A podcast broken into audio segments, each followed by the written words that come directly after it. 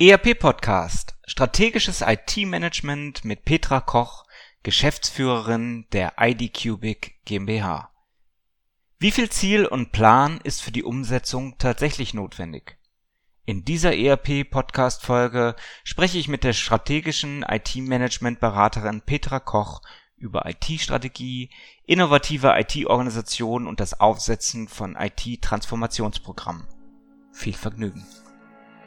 Herzlich willkommen zum ERP-Podcast, dem Podcast für alle, die sich aktiv mit dem Einsatz und der Gestaltung von Unternehmenssoftware und den daraus entstehenden Veränderungen und Potenzialen in Unternehmen auseinandersetzen wollen. Mit diesem Podcast möchte ich Sie mit eigenen Gedanken und Interviews bei der Gestaltung moderner IT-Konzepte nebenbei, also zum Beispiel beim Spazierengehen oder Autofahren, begleiten. Damit möchte ich Ihnen in dieser von technologischen Veränderungen geprägten Zeit Informationen anbieten, die sich in Zeitschriften, Fachbüchern und wissenschaftlichen Artikeln in dieser Form nicht darlegen lassen und für die sich im hektischen Alltag ohnehin nicht die Zeit findet. Mein Name ist Axel Winkelmann. Ich bin Professor für Betriebswirtschaftslehre und Wirtschaftsinformatik an der Universität Würzburg. Herzlich willkommen zurück zum ERP-Podcast. Ich freue mich, dass ich heute wieder jemand im Studio haben darf, mit dem ich mich über Strategie unterhalten kann. Strategisches IT-Management. Die IT-Abteilung haben sich in den letzten Jahren massiv verändert und ich denke, da werden wir heute ein bisschen äh, drüber sprechen. Benjamin Franklin hat das mal gesagt, by failing to prepare, you are preparing to fail. Petra Koch, Geschäftsführerin der ID Cubic GmbH. Herzlich willkommen bei uns hier im ERP Podcast. Schön, dass Sie da sind. Hallo, Herr Professor Winkelmann. Herzlichen Dank, dass ich da sein darf. Wer ist der Mensch Petra Koch? Vielleicht mögen Sie sich selber mal kurz vorstellen. Ja, gerne. Ich bin Wirtschaftsinformatikerin, habe auch eine Ausbildung zur Fachinformatikerin gemacht, Fachrichtung Anwendungsentwicklung, habe dann ähm, ja beruflich meinen Werdegang als Unternehmensberaterin gestartet, bei so viele Jahre angestellt in der Unternehmensberatung gearbeitet, äh, sehr viel auch im IT-Bereich gemacht, Management, Reporting-Systeme, ähm, IT-Strategien, Datenanalysen, ähm, ja, das, was man heute halt viel unter digitale Transformation zusammenfasst, ne? also auch die Transformationen in den Unternehmen begleitet, diverser Natur. Und habe dann äh, parallel zu dem, zum Job noch ein MBA gemacht im Fernstudium an der University of Wales in England. Mhm. Und ja, habe dann im Grunde irgendwann die Entscheidung für mich getroffen, mich selbstständig zu machen und ähm, nachdem ich, äh, nachdem ich dann noch in einem großen Konzern in der IT-Strategie war und ein sehr großes IT-Strategieprogramm letztendlich mit begleitet und auch zu, zu großen Teilen dann ja geleitet habe, äh, nachher einzelne Bereiche, das äh, war dann so ein bisschen der Ausschlag, dass ich gesagt habe, okay, ähm, das hat ja nicht der Großkonzern genau diese Fragestellung, sondern es haben eben auch viele ja, Großunternehmen, aber auch natürlich viele Mittelständler genau diese Fragestellung. Mhm. Also was ich ja jetzt wieder wahnsinnig spannend finde als äh, Professor für Wirtschaftsinformatik, dass Sie gesagt haben, Sie sind aus äh, gelernte, also studierte Wirtschaftsinformatikerin. Hatten Sie das Gefühl, dass Sie Wirtschaftsinformatik auf das, was Sie heute machen, nämlich IT-Strategieberatung, IT-Managementberatung, vorbereitet hat? Ja, doch sehr. Ähm, also das war auch bei mir so in der Schulezeit schon so ein Prozess, wo ich erstmal überlegt habe, ob das das Richtige sein könnte. Also mich hat das schon immer sehr interessiert. Und dann habe ich eben dieses Studium angefangen. Ich habe das aber ähm, damals in der Kombination gemacht, eben mit dieser Ausbildung und auch gleich mit einem Praxispartner, der T-Systems, und habe eben da immer schon so ein, so ein Mix gehabt aus Theorie und Praxis. Und das war, fand ich, eine sehr gute Vorbereitung auch für das, was ich heute mache, auf jeden Fall. Und ich versuche auch heute einen Teil von meinem Wissen wieder zurückzugeben. Also ich halte auch selber Vorlesungen für Wirtschaftsinformatik an der Fachhochschule und ja, gebe da eben auch ein bisschen wieder was zurück an die Studenten. Mhm. Und Sie haben dann, äh, um eben auch äh, Managementberatung, IT-Managementberatung machen zu können, die ID Cubic äh, GmbH äh, gegründet. Was sind die Kernbereiche, die Sie mit der mit der Firma ähm, machen? Das ist zum einen das Thema strategisches IT-Management, also alles rund um das Thema IT-Strategieentwicklung, Portfolio-Management, Projektmanagement, was so in die Richtung geht, Prozessanalysen, aber auch dann der große Schwerpunkt äh, Management-Informationssysteme, Entscheidungsunterstützungssysteme, also Management-Reporting, Unternehmensplanung und das ganze Thema digitale Transformation, also das klassische Datenmanagement, also von den Daten auch hin zu neuen Geschäftsmodellen zu kommen, angefangen von den Stammdaten über Metadaten, ähm, über, über eben dann die digitalen Geschäftsmodelle, die aufgrund dieser Daten erst möglich sind. Mhm. Ja, also das ganze Portfolio. Ich muss Ihnen ja ein ganz großes Kompliment machen. Ich bin äh, treuer Hörer auch Ihres Podcasts. Es gibt nur wenige wirklich sehr, sehr gute IT-Podcasts und Ihr Podcast zur IT-Strategie, der CIO-Podcast, ähm, gefällt mir ausgesprochen gut. Herzlichen Dank. Ja, das freut mich. Was ist das Ziel? Wie, wie oft machen Sie das? Also das Ziel ist natürlich, ja, ein Informationsangebot für CIOs und IT-Manager bereitzustellen, dass die sich informieren können, auch unabhängig informieren können, weil das ist mir immer sehr wichtig. Und ich habe das am Anfang sehr, sehr äh, regelmäßig gemacht, wöchentlich. Das schaffe ich momentan leider nicht mehr. Insofern ist es eher auf monatlich äh, gewechselt. Und ich versuche also schon jeden Monat da immer eine neue Folge bereitzustellen für die Hörer. Mhm. Das wechselt sich meistens ab zwischen eigenen Folgen, die ich äh, selber einspreche, und Interviews mit interessanten Gästen. Können Sie ein Beispiel geben für einen interessanten Gast, den Sie da im Interview haben? Ja, also da sind, sind äh, denke ich zumindest einige interessante Gäste. Sie waren ja äh, auch jetzt schon im Interview, also das auf jeden Fall. Also einige namhafte Leute, auch der, zum Beispiel der CIO von, von Otto, dann einige Geschäftsführer großer Unternehmen von, von Cloud-Software-Herstellern, einige äh, Professoren, Kollegen von Ihnen schon im Interview gewesen. Also es sind sicherlich einige Experten für Ihre Themen ähm, im, im Interview gewesen.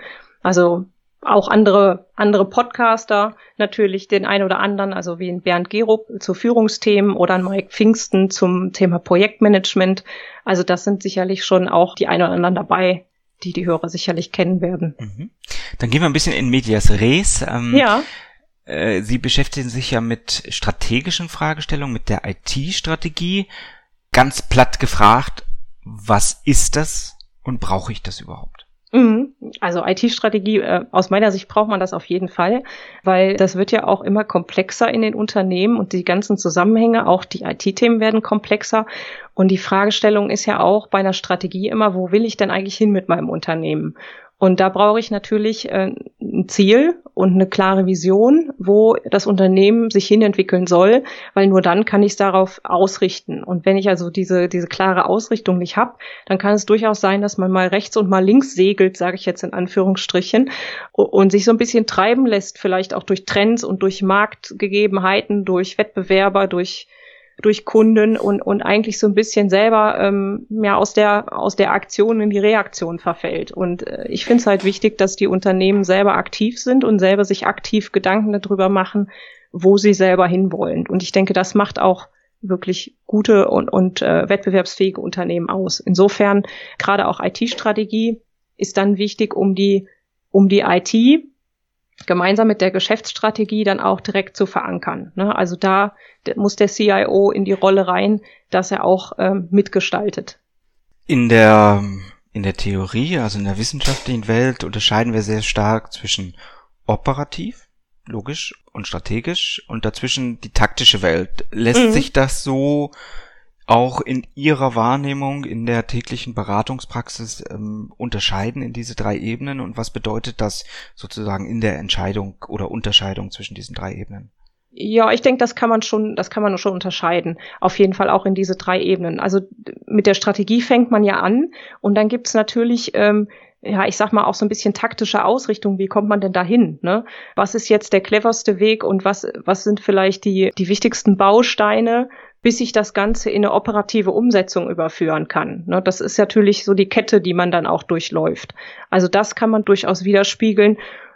Ich sag mal, sich da zu überlegen, was gibt's für Entscheidungsalternativen, wie baue ich das Ganze auf, ist eher so die, die, ähm, die taktische Ebene, würde ich dann sagen, äh, zumindest in der Praxis dann. Ne? Also und dann die, die Umsetzung, das operative Implementieren ist ja dann letztendlich die Umsetzung einer vielleicht strategischen Roadmap, die man dann entwickelt hat. Mhm. Saint-Exupéry hat mal gesagt, ein Ziel ohne Plan ist nur ein Wunsch. Ja. Wie entwickelt man diesen Plan? Wie entwickelt man IT-Strategie? Und natürlich dann vielleicht nachgelagert, wie, wie setze ich das dann um? Ja, Also ähm, die Entwicklung von IT-Strategien, das, das fragen halt auch viele. Ähm, ich finde immer, es gibt nicht so ein, so ein ganz fixes Vorgehen.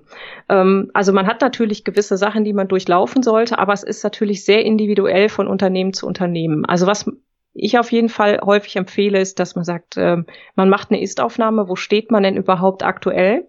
Was sind äh, Herausforderungen und Schwächen und, und Chancen und Risiken, die man so sieht? Ne? Also so, so eine klassische SWOT-Analyse vielleicht dann auch am Anfang mal zu machen.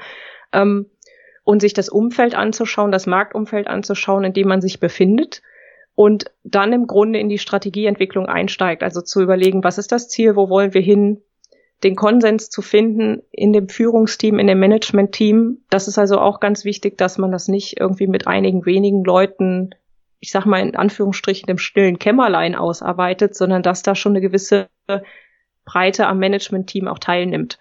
Und dann letztendlich zu schauen, was sind so die Komponenten, die man sich in der Strategie, in der IT auch angucken sollte. Also wenn ich jetzt ein Unternehmen habe, ich sage mal ein Beispiel, was eigentlich selber gar keine Anwendungsentwicklung hat, was eigentlich mehr eine Lieferantensteuerung macht. Da habe ich natürlich andere Fragestellungen in der IT-Strategie, als wenn ich ein Unternehmen habe, was vielleicht noch gewisse Teile selber programmiert, was vielleicht sogar noch die äh, Infrastruktur selber hostet und da auch noch ganz andere Fragestellungen hat. Ne? Also dann kommt es natürlich drauf an, will ich das weiterhin so machen oder will ich da strategisch mich verändern? Möchte ich das machen und für andere Themen, ich sag mal Stichwort Two-Speed IT oder, oder Digital und äh, Basic IT, will ich das irgendwie aufteilen? Also solche Fragestellungen muss man dann äh, berücksichtigen und dann komme ich ja irgendwann zu dem Punkt, dass ich dieses, diese Themen festgeschrieben habe und sage, so, so möchte ich eben ähm, in Leitsätzen äh, diese IT-Strategie verabschieden. Und dann geht's an die Maßnahmen. Ne? Also dann komme ich erstmal zu dem Punkt, dass ich diesen Plan ausarbeiten kann und, und eben diesen Weg so ein bisschen vorzeichnen kann, so dass ich dann in die Umsetzung kommen kann. Und das finde ich auch ganz wichtig, ähm, dass die Strategien auch umgesetzt werden und äh, nicht in der Schublade landen, ne? Weil viele freuen sich dann, ach, ich habe jetzt eine Strategie ausgearbeitet und äh, das ist ja gut, das habe ich ja jetzt. Und da ist immer äh, ja mein Bestreben, die Leute auch dazu zu bewegen, es auch wirklich umzusetzen und wirklich anzugehen, auch wenn es vielleicht am Anfang gerade die ersten Schritte natürlich ähm, häufig die schwierigsten sind. Ne? Man kennt das ja so, äh, dass der erste Schritt häufig der schwierigste Schritt zu machen ist. Der Robert Sieber hat mal gesagt, auch ein Podcast-Kollege, mhm. IT-Services Podcast, ähm, CIO, das ist der schönste und schlimmste Job gleichzeitig. Ja. Ich kann das bestätigen. Ähm, sie haben auf der einen Seite so eine, ja, ähm, Ärmelschoner-Mentalität des Bewahrens, ja. Also sie sind froh, wenn die Festplatte stabil läuft, um das bisschen gehässig zu sagen. Ähm, mhm wenn der Dienst also erbracht wird, wir sind ja auch irgendwie immer Hygienefaktor, ne? So, solange ja. alles gut läuft, können wir uns ja auch in der Kantine blicken lassen, aber wehe, genau. das System ist vormittags mal eine halbe Stunde äh, nicht so schnell wie es sonst ist oder sogar ausgefallen, ja, also dann vergessen Sie das mit der Kantine mittags oder nur mit Kettenhemd. ähm, ja. Das ist sicherlich die eine Welt, die wir haben in der IT als CIO und dann haben wir die andere Welt, äh, wo wir oder wo man uns eigentlich Innovation sozusagen abbringt und wo ich auch meinen Wirtschaftsinformatikern sage, ihr wollt eigentlich nicht in dieser anderen Welt äh, stehen, sondern ihr rechtfertigt euer Gehalt, ihr rechtfertigt euer Potenzial eigentlich genau über das Erkennen von Technologien, von dem Nutzen für das Unternehmen, für Innovation, die ihr in das Unternehmen reintragt, wo ihr vielleicht auch zukünftig sehr viel stärker die Geschäftsmodelle der Unternehmen, egal ob es jetzt Stahlhändler ist oder hochgradig innovativer IT-Dienstleister, äh, wo ihr diese Geschäftsmodelle treibt, ja. ja. Ähm, und ich glaube, Sie haben das mal genannt, die innovative IT-Organisation in der digitalen Transformation. Genau. Gibt's ja. das? Geht das? Und wenn ja, wie geht das? Also es gibt sicherlich in einigen Firmen schon. Wie geht das? Ähm, das ist sicherlich der, der Transformationsprozess dahin. Wie, wie sieht sowas aus? Ähm, ja, also es ist äh, die Idee einer, einer IT-Organisation, die eben, wie Sie das sagen, ne, die, die auch diese Innovationskomponente mit berücksichtigt. Also nicht nur dieses klassische Betreiben von IT-Diensten und, und Servicebereitstellung, sondern vielmehr darüber hinaus auch zu gucken, wo bewegt sich der Markt hin, weil häufig ist es so, dass die ITler natürlich sehr schnell Trends erkennen, auch in der Technologie und sich dann, wenn sie entsprechend ausgebildet sind und entsprechende entsprechendes Wissen haben, natürlich auch schnell erkennen, wo das für Geschäftsprozesse, wo das für bestimmte Geschäftsmodelle ein riesen Mehrwert sein kann. Ja? Äh, also ich sag mal, da gibt's ja diverse Technologien, die im Moment diskutiert werden. Und derjenige, der dann als ITler auch noch weiß, wie er das richtig in seinem Unternehmen verankert, der ist da aus meiner Sicht schon, schon ganz weit vorne. Und das sind eben diese innovativen Themen erkennen, ähm, die zu bewerten. Ist das Unternehmen jetzt auch in der Lage, das, das aufzunehmen? Ähm, innovative Sachen auch gemeinsam mit den Fachbereichen herauszuarbeiten und das zu erklären, was es auch an Neuigkeiten gibt. Ja, also wie so eine Art Innovationsmesse auch im eigenen Haus mal zu veranstalten.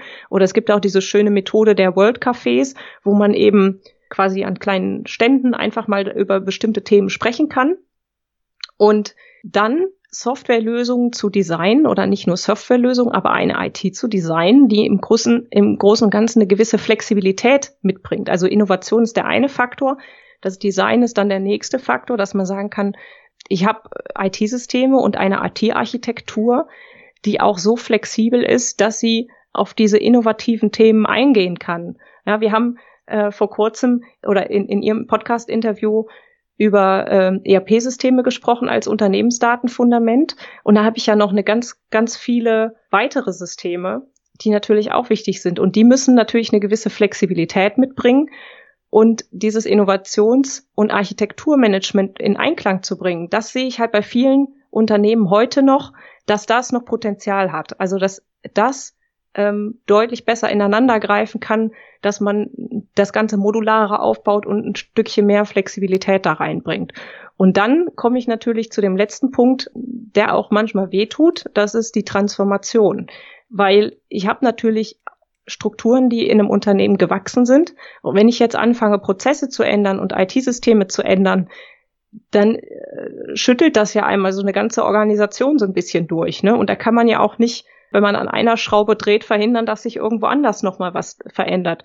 Und diesen Veränderungsprozess aus meiner Sicht ist es in vielen Unternehmen, die das sehr, sehr gut machen, auch wieder ganz stark aus der IT unterstützt, dass da eben auch die IT diese Veränderung begleitet, coacht, von denen heraus dann auch die Prozesse erklärt werden im Fachbereich und wieder mit dem Fachbereich zusammengeguckt wird, wie man die Prozesse optimieren kann. Ne?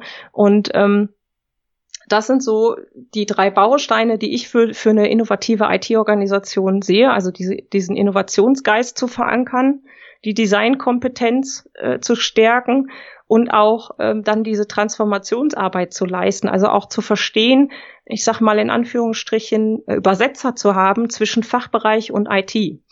Dass ich da wie eine Art Anforderungsmanagement implementiert habe ähm, oder auch eine Projektsteuerung habe, die beide Sprachen spricht. Das klingt jetzt vielleicht erstmal befremdlich, aber ich denke, jeder ITler kennt das, ähm, dass äh, die IT-Sprache beim Fachbereich häufig nicht verstanden wird und andersrum natürlich auch die Fachbereichssprache häufig in der IT nicht verstanden wird. Mhm. Jetzt spiele ich mal Advocatus Diaboli und ja. ähm, ich sag mal, wenn ich der Geschäftsführer, der Inhaber, der Manager eines Unternehmens bin, dann habe ich natürlich in Bezug auf alle Abteilungen, auf alle Mitarbeiter irgendwie so ein Wünsch dir was. Und die innovative IT-Abteilung ist natürlich ähm, auch vielleicht ein frommer Wunsch. Äh, wir haben vorhin darüber gesprochen, die IT-Abteilung selber ist ja manchmal schon froh, wenn sie überhaupt ähm, ja alles stabil hat die IT-Abteilung ist froh, wenn sie überhaupt das Wissen hat, um alles ähm, zu koordinieren, zu machen, zu tun. Auch von den Ressourcen her ist die IT-Abteilung froh, wenn sie genügend Ressourcen zur Verfügung hat. Mhm. Ähm, und dann muss man natürlich auch noch sagen, da sitzen auch Leute, ähm, also People's Business sozusagen, ja, ja, und die müssten jetzt eigentlich sagen, naja, da gibt's so tolle Systeme, die sind dann in der Cloud, wow, damit ist dann eigentlich mein Aufgabengebiet auch weg. Ja, genau, aber das ist, das ist ja, das, das ist ja die eine Denke. Und die andere Denke wäre ja zu sagen, okay, was machen wir eigentlich sinnvollerweise im eigenen Hause? Ne?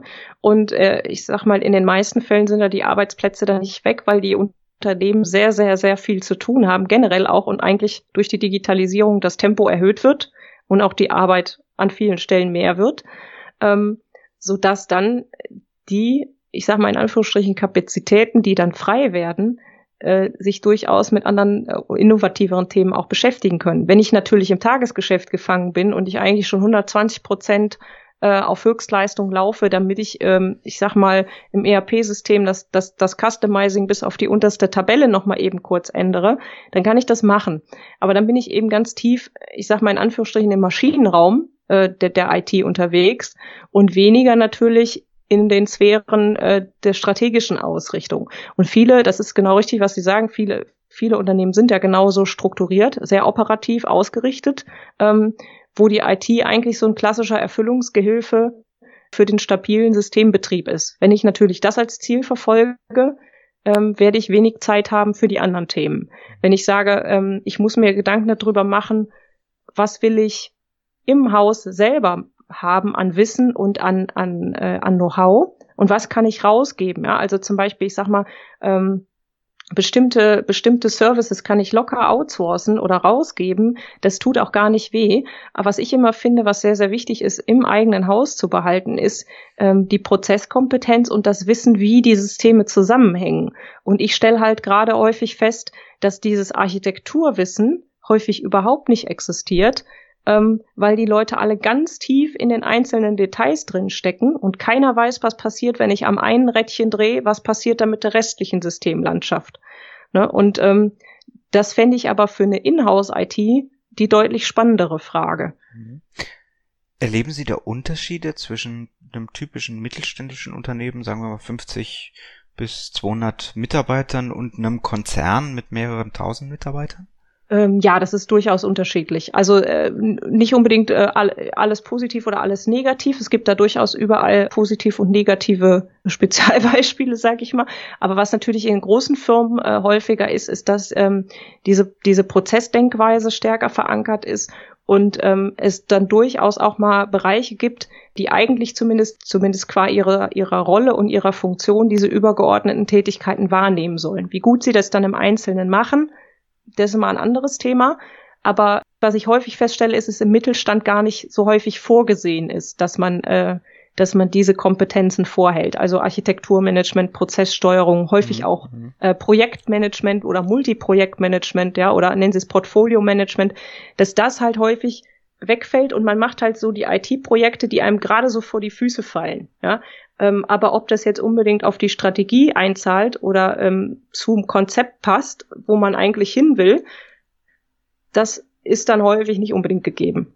Mhm. Das, das stelle ich doch häufig fest. Jetzt fordert die Geschäftsleitung Innovation. Innovation heißt aber auch Risiko. Ähm, wir sind im ERP-Podcast. ERP, also Unternehmen, Aufbau Unternehmensdatenfundament oder zumindest des führenden Systems. Mhm. Äh, dieses Datenfundaments wird häufig bezeichnet, wenn ich es einführe oder verändere, als Operation äh, am offenen Herzen. Lidl hat jetzt in seinem gescheiterten SAP-Projekt äh, Elvis äh, also das elektronische Lidl-Warenwirtschaftsinformationssystem genannt, Kunststück am Herzstück, äh, wenn ich diese Aufforderung zur Innovation als IT-Abteilung, als CIO aufgreife, dann begebe ich mich ja genau in solche Risiken rein, oder? Kann ich das irgendwie stützen? Naja, ich denke, das ist genau wie mit dem agilen Arbeiten und vielen anderen Themen auch. Das ist natürlich eine Balance. Ich kann, wenn ich jetzt nur noch innovativ bin und voll ins Risiko gehe bei allen Themen, das ist wie immer, dann, dann mag das natürlich nicht funktionieren. Wenn ich aber schaue, an welchen Stellen kann ich äh, die Innovation walten lassen und wo muss ich eben schauen, dass ich einen stabilen Betrieb bereitstelle. Das, da hatte ich ja auch eben gesagt, na, also was muss man in-house bereithalten, auch an Know-how und, und auch an Kompetenz. Und wenn ich jetzt natürlich so eine große ERP-Systemumstellung mache, da ist es aber genau wichtig, dass die Leute ja auch diese übergeordneten Prozesse kennen und wissen, was passiert, wenn man eben da, wie Sie sagen, die Operation am offenen Herzen durchführt. Ne? Und wenn die Leute dann nur Tabelle 27 äh, kennen und, und, und Tabelle 28 und, und, und aber die die Prozesse, die drumherum laufen, nicht, dann habe ich natürlich ein, ein Thema. Und da ist es für ein CIO sicherlich sicherlich ganz gut, wenn er, ja, ich sag mal, wenn er das in seiner, in seinem Team so ein bisschen aufteilt, wenn er den Betrieb auch macht, dass er natürlich Betriebsleute hat, ähm, die aber immer wieder, ich sag mal, mit diesen anderen Themen auch konfrontiert. Man muss das ja nicht äh, übertrieben machen, sondern man kann ja auch in so einem Team dann immer wieder mal berichten lassen, was die anderen so machen. Ähm, dass einfach so der Blick über den Tellerrand da ist für die Leute, die halt entsprechend sicherheitsrelevante, wichtige ähm, ja, Systeme betreuen, die müssen natürlich auch entsprechend 100 Prozent laufen. Da kann ich nicht mit mal eben rumexperimentieren. Ne? Wohingegen ich vielleicht dann an der Web-Oberfläche einfach mit schnellen Releases mal, mal neue Sachen ausprobieren kann, sollte ich mir das bei einem ERP-System hingegen gut überlegen, ne? ob ich da jetzt entsprechende Prozesse mal eben ändere oder Customizing-Einstellungen. Also das äh, sollte man, denke ich, auf jeden Fall unterscheiden. Heißt aber trotzdem nicht, dass man nicht die Innovation und, und diese Designkompetenzen und die, auch die Transformation trotzdem leben kann. Ne? Mhm. Ich nehme das mal als Stichwort. Sie haben gesagt, äh, es gibt Stellen, an denen ich die Innovation besonders gut walten lassen kann. Ich kann meine IT sicherlich auch in Betrieb und Innovation aufteilen. Ich würde da sehr, sehr gerne nochmal tiefer einsteigen. Mhm. Mit Blick auf die Uhr würde ich für heute das Ganze aber ein bisschen abrunden. Ähm, Ihnen ganz herzlichen Dank sagen und ich würde gerne Sie in der nächsten Woche nochmal zu uns hier in den ERP-Podcast einladen, damit wir an der Stelle genau nochmal äh, vertiefen, wie man strategisch den Betrieb innovativ so aufstellen kann, äh, dass er zukunftsgerichtet äh, funktioniert. Ja, sehr gerne. Frau Koch, für heute herzlichen Dank und wir sehen uns in der nächsten Woche wieder. Danke auch, bis nächste Woche. Ihnen hat der ERP-Podcast gefallen und Sie konnten wertvolle Erkenntnisse gewinnen? Dann würde ich mich über eine Bewertung auf iTunes freuen, damit auch andere von diesem Podcast erfahren können. Eine Anleitung für die Bewertung finden Sie auf www.erp-podcast.de. Dort finden Sie auch weitere Hinweise, Links und Aktualisierungen zu dieser Folge. Das war der ERP-Podcast für alle, die sich aktiv mit dem Einsatz und der Gestaltung von Unternehmenssoftware und den daraus entstehenden Veränderungen und Potenzialen in Unternehmen losgelöst von Fachzeitschriften, Büchern und wissenschaftlichen Veröffentlichungen, zum Beispiel beim Spazierengehen oder Autofahren, auseinandersetzen wollen. Mein Name ist Axel Winkelmann. Ich bin Professor für Betriebswirtschaftslehre und Wirtschaftsinformatik an der Universität Würzburg.